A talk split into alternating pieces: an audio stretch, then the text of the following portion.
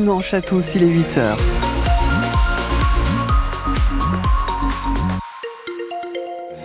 Une journée qui va être dominée par le gris avec quelques brumes ce matin sur le centre Manche. En fin de journée, vent d'ouest assez fort sur le centre Cotentin. Les températures maximales sont comprises entre 10 et 12 degrés. Il est 8h, les infos tout de suite, c'est avec Inès Alves Cheno. Et cette année, le vainqueur de la 11e saison de la Star Academy est Manchois. Pierre Garnier, originaire de Villedieu-les-Poils, s'est imposé hier soir en finale du célèbre télécrochet. Et pour suivre ce prime de folie, plus de 900 fans sourdins se sont réunis dans la salle des fêtes de la commune du Sud-Manche où un écran géant avait été installé, Pierre Coquelin. Dans la salle, Pierre est partout et surtout dans le cœur de ses supporters. On a fait une pancarte, on a des t-shirts et même on a un ballon. Morgane a 7 ans. Quelqu'un euh, qui est comme nous, euh, il vient d'une petite ville et il fait des choses grandes. À chaque apparition de Pierre, c'est l'effervescence. Des fans tous charmés par le timbre de voix du jeune sourdin à l'image de Marie, venue exprès de Nantes. Bah Pierre déjà il est super humble. Il se rend pas compte du talent qu'il a. Il est guitariste, il fait du piano et puis il a une voix de ouf. Les chansons s'enchaînent, Prince, Michel Jonas ou bien encore Ce qu'on était, sa propre chanson qu'il interprète avec le chanteur d'Adjou.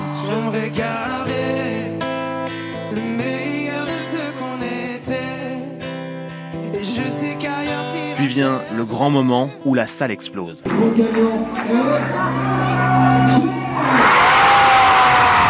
trop contents qu'on est venu pour ça On savait qu'il allait gagner On attend qu'il vienne par ici, on sait qu'il va faire un concert dans le coin, c'est sûr. Et tous les sourdins attendent ça. Que du bonheur, une immense fierté, on est content pour Pierre. Il est formidable, il mérite. Avec cette victoire, Pierre remporte 100 000 euros et un contrat avec une maison de disques, ce qui devrait l'aider à sortir un album et aller au bout de ses rêves. Pierre sera les 22 et 25 mai prochains au Zénith de Caen lors du passage de la tournée Starac. En attendant, il est à retrouver dès demain sur votre antenne. Pierre Garnier donnera sa première interview exclusive à France Bleu Cotentin. Ce sera à 7h45. Un homme de 38 ans interpellé par la police à Cherbourg. L'auteur présumé de l'accident qui a coûté la vie à un jeune homme en trottinette la semaine dernière. L'homme a pris la fuite après la collision. Selon les premiers éléments de l'enquête, il conduisait sans permis et il avait consommé des stupéfiants. Tous les détails sont sur francebleu.fr. Garde à vue levée pour raison psychiatrique pour l'assaillant de la gare de Lyon à Paris. Hier matin, il a blessé trois personnes avec un couteau et un marteau. L'une a été grièvement touchée à l'abdomen. Son pronostic vital est toujours engagé. C'est la journée mondiale de lutte contre le cancer, une maladie en forte progression en France. Le nombre de cas a doublé dans notre pays en l'espace de plus de 30 ans. Quel avenir pour la tourbière de Baute Ce site naturel situé dans le parc naturel régional des marais du Cotentin et du Bessin est la plus grande tourbière de France. Depuis plus de 70 ans, elle est exploitée industriellement.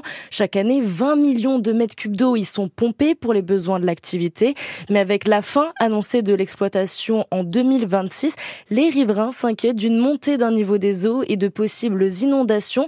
Ce ne sera pas le cas, assure le Césaire, le Conseil économique, social et environnemental régional, qui a récemment rendu un rapport sur les enjeux et la reconversion du site. C'est bien cette remontée des eaux qui inquiète euh, localement parce qu'elle semble effrayante aux exploitants et aux habitants les plus proches. Il y a une petite idée que si c'est ennoyé, ça n'a plus d'intérêt. Ça n'est pas tout à fait le cas. Alors il y a un impact réel, notamment sur les exploitants agricoles les plus proches. Il y a un impact sur d'autres types d'activités, peut-être plus de loisirs comme la chasse ou la pêche aux alentours. C'est un fait. Des études sont en cours pour avoir une exactitude plus grande sur euh, l'évolution du niveau d'eau. Néanmoins, les pompages qui étaient effectués pour exploiter la tourbe, de toute façon, n'étaient faits qu'en période estivale. Donc on sait déjà en hiver jusqu'à quel niveau à peu près monte l'eau. Et il n'y a pas de raison qu'avec la fin de l'exploitation, l'eau monte plus. Après, il y a d'autres soucis liés aussi au réchauffement climatique avec une remontée globale du niveau des eaux. Mais là, ça serait une circonstance aggravante. En tout cas, liée à l'exploitation, on connaît globalement le niveau qu'il sera. C'est le niveau actuel des eaux en hiver. Un reportage de Katia Lotrou. L'intersyndicale appelle à une nouvelle journée de grève dans l'éducation nationale après une première mobilisation la semaine passée. Un nouveau rendez-vous est donné mardi dans la Manche. Ce sera à 10h30 à Saint-Lô.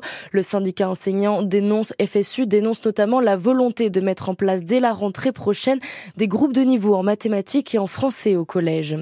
La facture de gaz des Français devrait subir une nouvelle hausse en juillet, cette fois à cause d'une augmentation du tarif des réseaux réseau de distribution. C'est ce qu'annonce la Commission de régulation de l'énergie et le gestionnaire du réseau GRDF.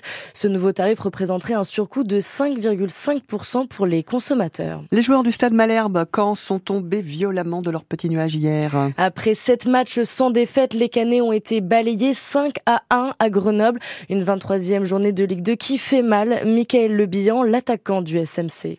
Je trouve euh, très cruel. Très cruel parce que euh, on prend des buts certes sur nos erreurs, je pense, mais euh, il n'y a pas tout acheté. Il n'y a pas tout acheté. Je pense qu'on fait une bonne première mi-temps. On prend un but sur corner, le deuxième c'est sur penalty, le troisième c'est sur un contre. Je pense que c'est dur. Il y a des soirées comme ça où rien nous sourit.